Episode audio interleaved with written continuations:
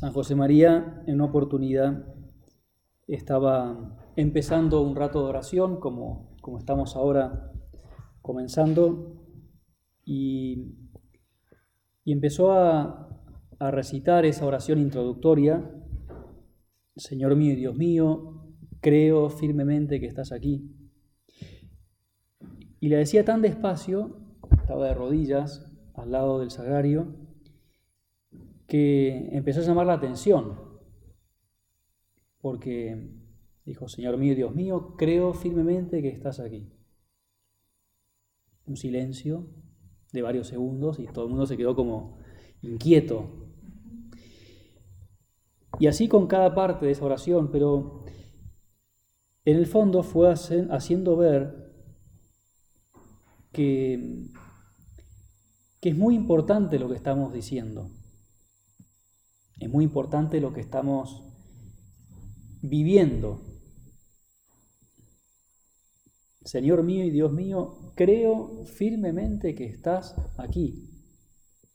Y eso es para, es verdad que es para detenerse y decir, qué impresionante, yo estoy viviendo con el Señor, el Creador, Dios. Y eso nos da una tranquilidad, o nos debería dar una tranquilidad. Qué importante es vivir de fe y, te pedimos, Señor, que nos des esa fe grande para poder tener una magnanimidad, ¿eh? un alma grande, un ánimo grande que, que nos permita emprender grandes desafíos, tomar conciencia de, de cuánto nos quiere Dios y cuánto confía en nosotros. Y eso nos, nos da también mucha fortaleza, nos da mucha serenidad. Como veíamos en la primera meditación, si vamos siguiendo un poco la vida o la figura de estos arcángeles que se van, que, que están presentes en la Sagrada Escritura, pasamos a San Gabriel. Y el nombre de Gabriel significa fortaleza de Dios. Y ya esto nos puede ir orientando en este rato de oración para pedirte a vos, Jesús, que nos des esa fortaleza necesaria para nuestra vida cotidiana. También para tener esa disposición de ánimo que muchas veces necesitamos. un sano eh, sentido optimista de, de nuestra vida, de nuestros talentos, que no nos vengamos abajo con desánimos, que tengamos confianza en nosotros mismos, seguridad. El arcángel San Gabriel no, no aparece en la escritura como, como fue el caso de San Miguel, librando batallas con espadas. Pero el Señor le encomienda tareas muy importantes, misiones fundamentales para la historia de la salvación. Por ejemplo, la, anunciación. Yo imagino al pobre Gabriel, estaba ahí los siete, eso fue, ya lo, lo veremos en la de la tarde, San Rafael, cuando le dice a Tobías que es uno de los siete ángeles principales, los arcángeles, que están constantemente en la presencia de Dios. Y de esos siete conocemos a tres, Miguel, Gabriel y Rafael. Entonces imagino a los siete ahí sentaditos delante de Dios, mirando a Dios, como ahora, un rato de oración, y entonces de repente perdón por la imagen, pero uno se imagina un partido de fútbol, estás en el banco de suplentes y entonces el técnico llama, ponételo, sacate la, camperita, hace, anda a precalentar que entras a la cancha. Digo, ¡wow! ¡Qué nervios, ¿no? Toda la hinchada ahí de estadio. Ahora en esta época jugamos sin, sin espectadores por la pandemia, pero te voy a encomendar una misión. También me acuerdo cuando estaba en el colegio romano, uno de mis encargos era mantenimiento y limpiezas periódicas, que era meterse ahí en, a veces en los scantinati de la casa, que es el sótano, a limpiar una caldera, a sacar polvo de tarros de, polvo acumulado de, años, ¿no?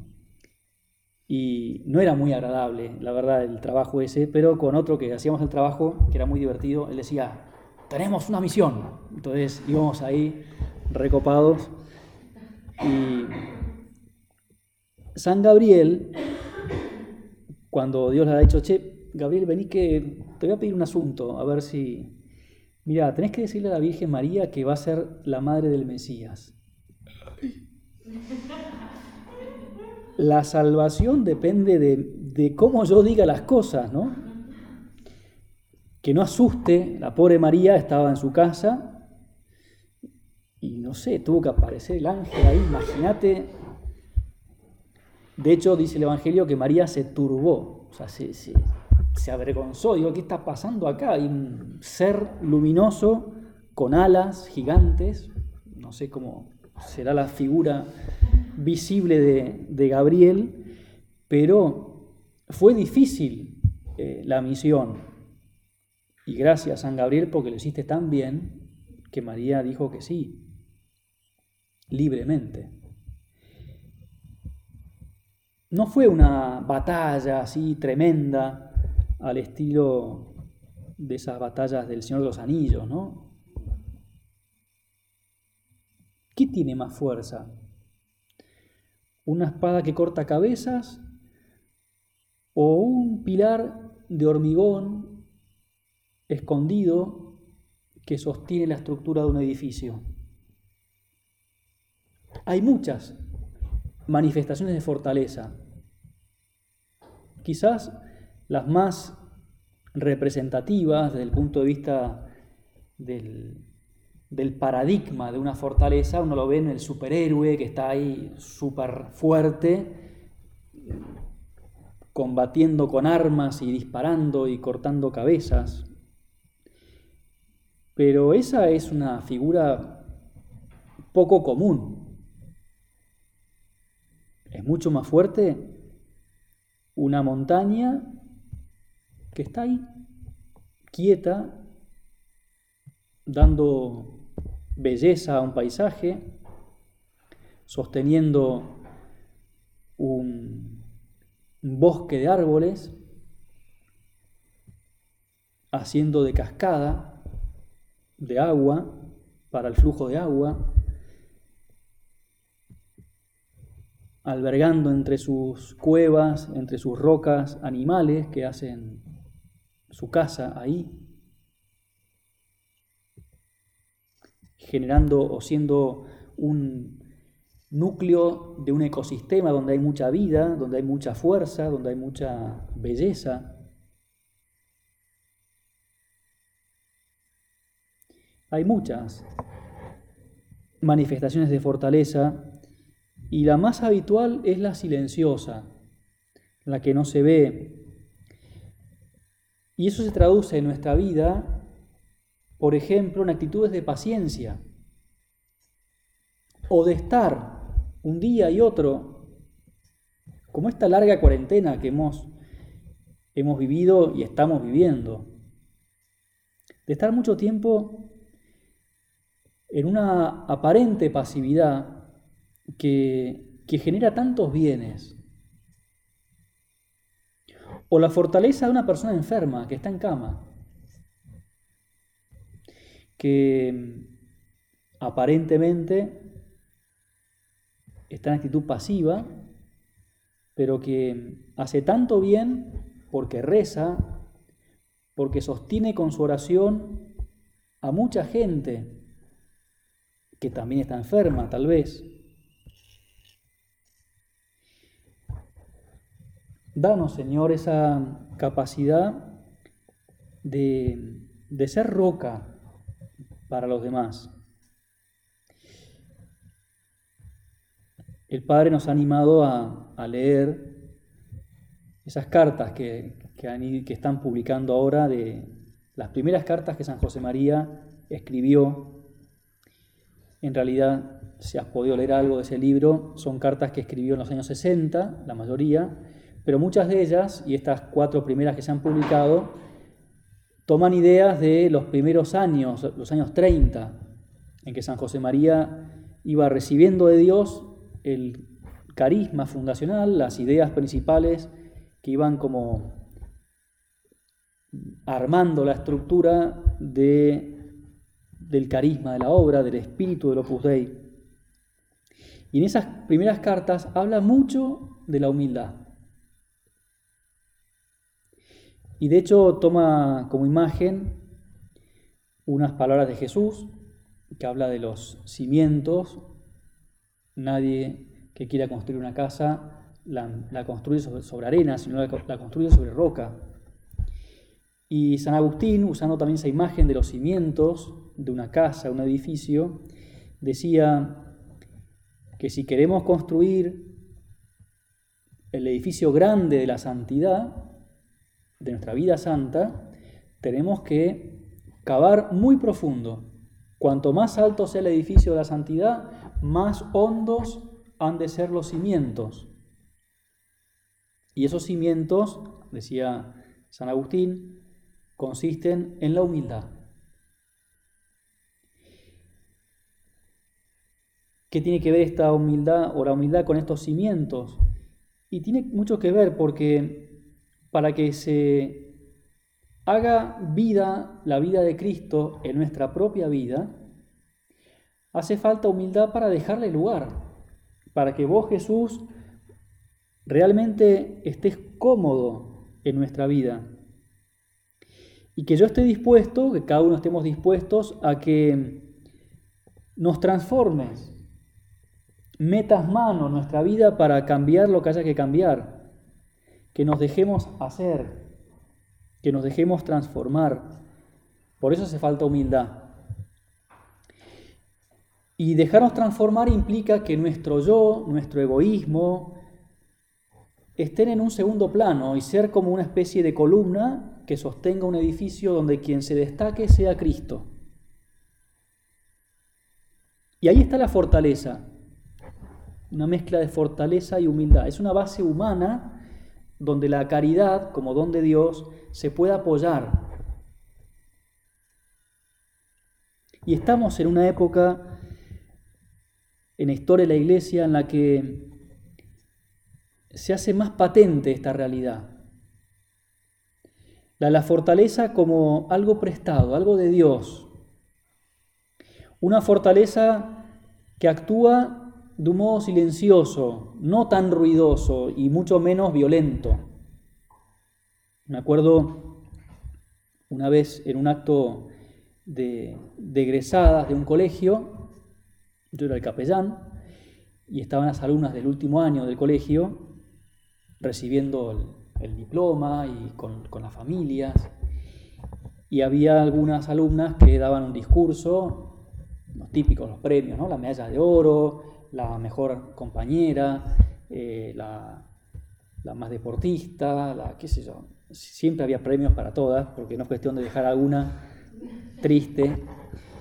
Y, y una chica muy buena, la verdad que buenísima mujer, con el mejor deseo de, de alentar a sus amigas a que fueran mejores cristianas, empezó un discurso que fue el estilo San Miguel, ¿no? Sacó la espada ahí.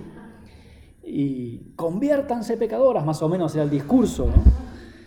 Y entonces la reacción fue como de pensar, está, está loca, o sea, que está bien, quiero ser buena cristiana, pero sé que entre sus amigas, sus compañeras había, había de todo, y había algunas que no eran muy, muy cristianas o muy practicantes, y esta como que las quiso sacudir así, como diciendo, tomen conciencia de que esto va en serio,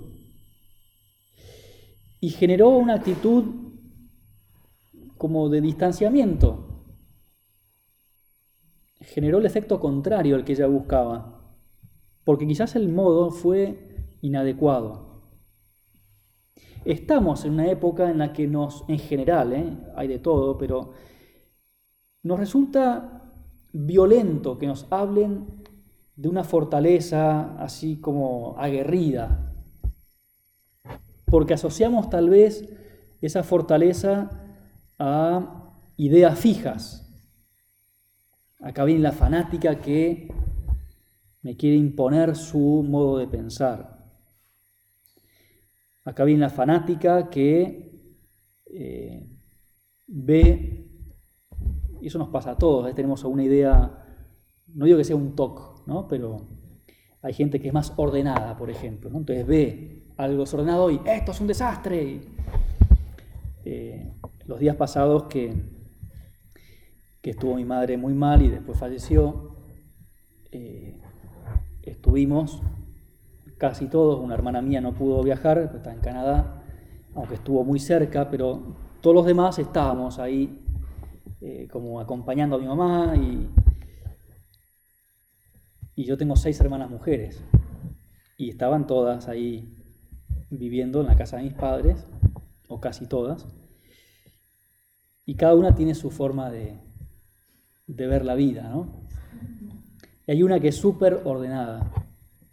Y entonces, claro, quería transformar la casa de nuestros padres, que ya no era su casa, es su casa, pero no es su casa, en fin. Y, y entonces, bueno, todos ahí ordenando las cosas y un poco al principio como de rechazo, pero después como veíamos que, realmente era útil y bueno, eh, siguió todo muy bien. Y una hermana mía que, que vive en Río Negro, eh, se vino a Buenos Aires bastantes días. Por esto de la cuarentena, que no se puede viajar con tanta facilidad, dependía de otra persona para viajar.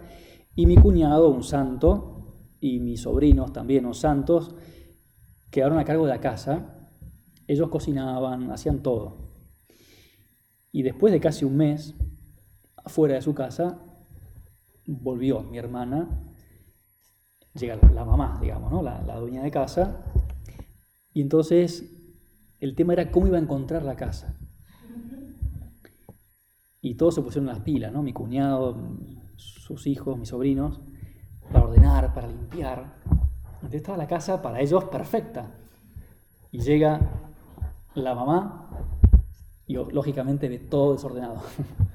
se puso, o sea, bajó del auto y al minuto ya estaba ordenando todo lo que para ella estaba desordenado. Entonces al final decían todos, pero por más que hagamos todo perfecto, siempre estará esta que verá algo que está mal. Obviamente lo hacía también un poco para actuar porque lo veía todo muy bien y era para reírse un poco, ¿no? Pero sacando fotos ahí del momento del orden. Pero nos puede pasar, nos puede pasar que a veces eh, nos choque en el día a día ver personas que invaden nuestro espacio, no por maldad, pero por modo de ser, que a veces son un poco violentos y lo que tendemos a, esperar o a desear es paz. No quiero hablar de fortaleza, porque me suena voluntarismo, me suena a... Qué pesado, qué pesada. Yo quiero paz, Señor. Que no me hablen ni de cruz, ni de nada, nada. Y eso tiene su riesgo, tiene su riesgo. Porque es verdad que no estamos en una época donde sea muy agradable hablar de, espadas y de luchas o de fortalezas, pero necesitamos la fortaleza. Porque vos, Jesús, sos nuestro modelo. Y es verdad que pasaste una vida mayormente silenciosa, escondida, 30 años oculto entre Belén, Nazaret y, y Egipto antes y después Nazaret, años de redención en silencio. Pero en la cruz, que fue el momento culmen de la redención, tuviste que poner en juego la fortaleza de un modo heroico.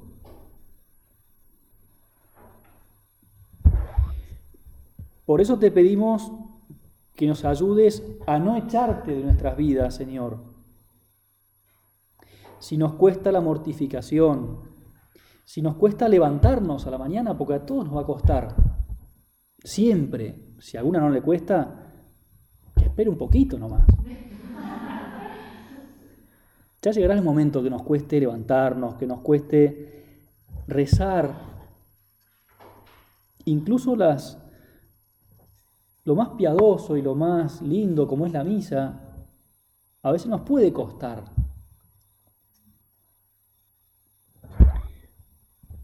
Señor, que no te echemos de nuestra vida despreciando la, la posibilidad de ser fuertes. Antes ponía el ejemplo del fútbol. Hay un, ahora que no sé si seguís más o menos a Messi, que el pobre está ahí, que no está muy a gusto en el Barcelona. Llegó un técnico holandés que se ve que no sé si le cae muy bien, pero en el, en el Barça, en este club, históricamente hubo un jugador holandés también, Johan Cruyff, o Cruyff, no sé cómo se dice, que era, es mítico en el club Barcelona, pero tenía un carácter difícil. Era un tipo, como pasa a veces, ¿no? Eh, la gente que tiene muy valiosa, pero con un carácter muy fuerte que es difícil de convivir. Y este era un gran jugador, la estrella del equipo, pero eh, con un carácter podrido y por lo tanto muy rebelde, muy haciendo la suya. Y el técnico, tenía un técnico que era Rinus Michels, o Michels, no sé, que también era muy famoso, que influyó un montón en él, en este jugador había que controlarlo, porque si él estaba mal, es como Messi. Todos quieren que Messi esté bien, contento, porque si Messi está mal, el equipo va atrás, ¿no? Y entonces, eh, después de unos años, le preguntaron a este Johan Cruyff qué, qué le había aportado este entrenador, Rinus Michels, eh, en su carácter y en su juego. Y respondió lo que la mejor ayuda que recibí de ese entrenador fue que me enseñó a jugar cansado o sin ganas. Porque nos va a pasar a todos muchas veces que estemos cansados o sin ganas y si la actitud es rebelde y soberbia, sin humildad, vamos a decir, no pienso hacer nada, Estoy cansado, no tengo ganas, chau, no hago nada. Si uno tiene un carácter fuerte, lo más natural va a ser eso, que uno mande a pasear a todo el mundo, desde el Papa hasta mi madre, me da igual. Carácter fuerte. En cambio, si hay humildad y si me ayudan a ver que mi carácter fuerte es valioso y puede aportar mucho al equipo, al entorno, Digo, está bien. Es verdad que tengo talentos, que tengo un carácter fuerte, pero Dios me lo dio para servir. Y aunque esté cansado, aunque esté sin ganas, aunque no entienda o no comparta la visión del entrenador o de quien sea, voy a jugar igual. Y no jugar para decir, va, juego y hago la mía. Realmente voy a jugar para servir. fíjate cuando vemos esto no desde el punto de vista eh, tan volátil y, y transitorio como el fútbol.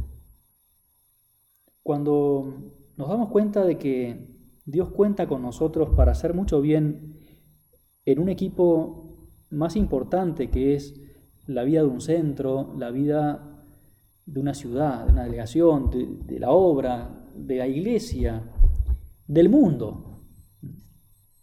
Podemos hacer muchísimo bien muchísimo bien. Y el Padre nos anima también a, a poner en juego la libertad para aprender a amar, elegir amar, elegirte a vos, Señor, como ejemplo de vida. Danos, Señor, esa capacidad de ser fuertes ante la tentación, ante la incomprensión ante mi visión parcial de la vida y ser un pilar, no guardándome las cosas, porque ser un pilar escondido donde se apoya una estructura no es ser un tonto, que me usan y que se aprovechan de mí y me dejan ahí tirado, tapado de tierra. No, no, si, si pasaría eso sería terrible, si pasara, ¿no? Yo quiero ser un pilar escondido, enterrado, para que otros se luzcan y yo poder lucirme desde la sombra sin que se note, pero porque lo que me interesa es que vos te luzcas, Señor, y que vos me quieras.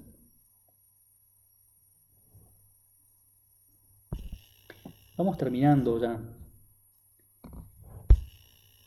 San José María decía, el camino del cristiano, el de cualquier hombre, no es fácil.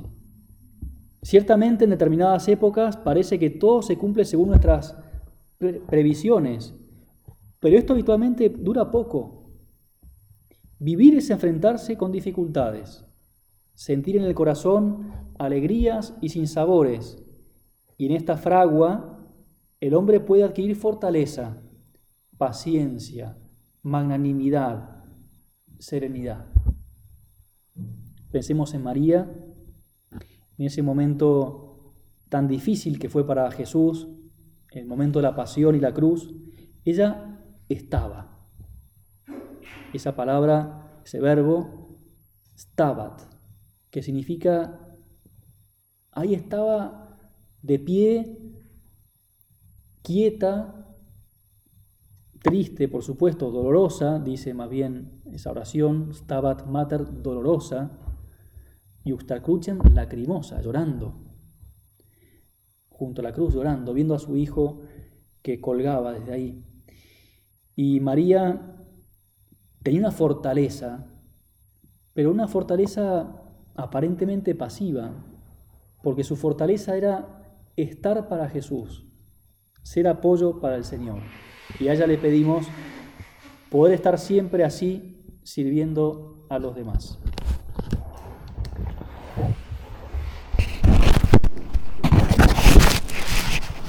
Gracias Dios mío por los buenos propósitos, afectos e inspiraciones que me has comunicado en esta meditación. Te pido ayuda para ponerlos por obra. Madre mía Inmaculada, San José, mi Padre y Señor, Ángel de mi guarda, intercedan por mí.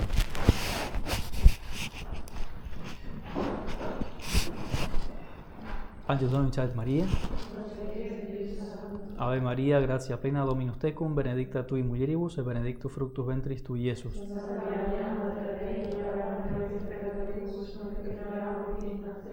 Ecce ancilla Domini. Ave María, gracia plena Dominus tecum, benedicta tui mulieribus, et benedictus fructus ventris tui, Iesus.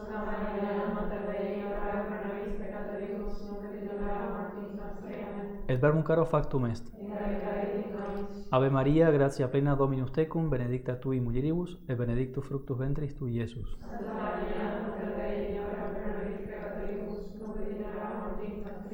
Ora pro nobis Santa de Genitris. Oremos, graciam tuam, quesumus Domine mentibus nostris infunde, ut qui angelo nunciante, Christi fili tui incarnationem coniovimus, per passionem eius et crucem, resurrectionem gloriam producamos, prende Christum Dominum nostrum.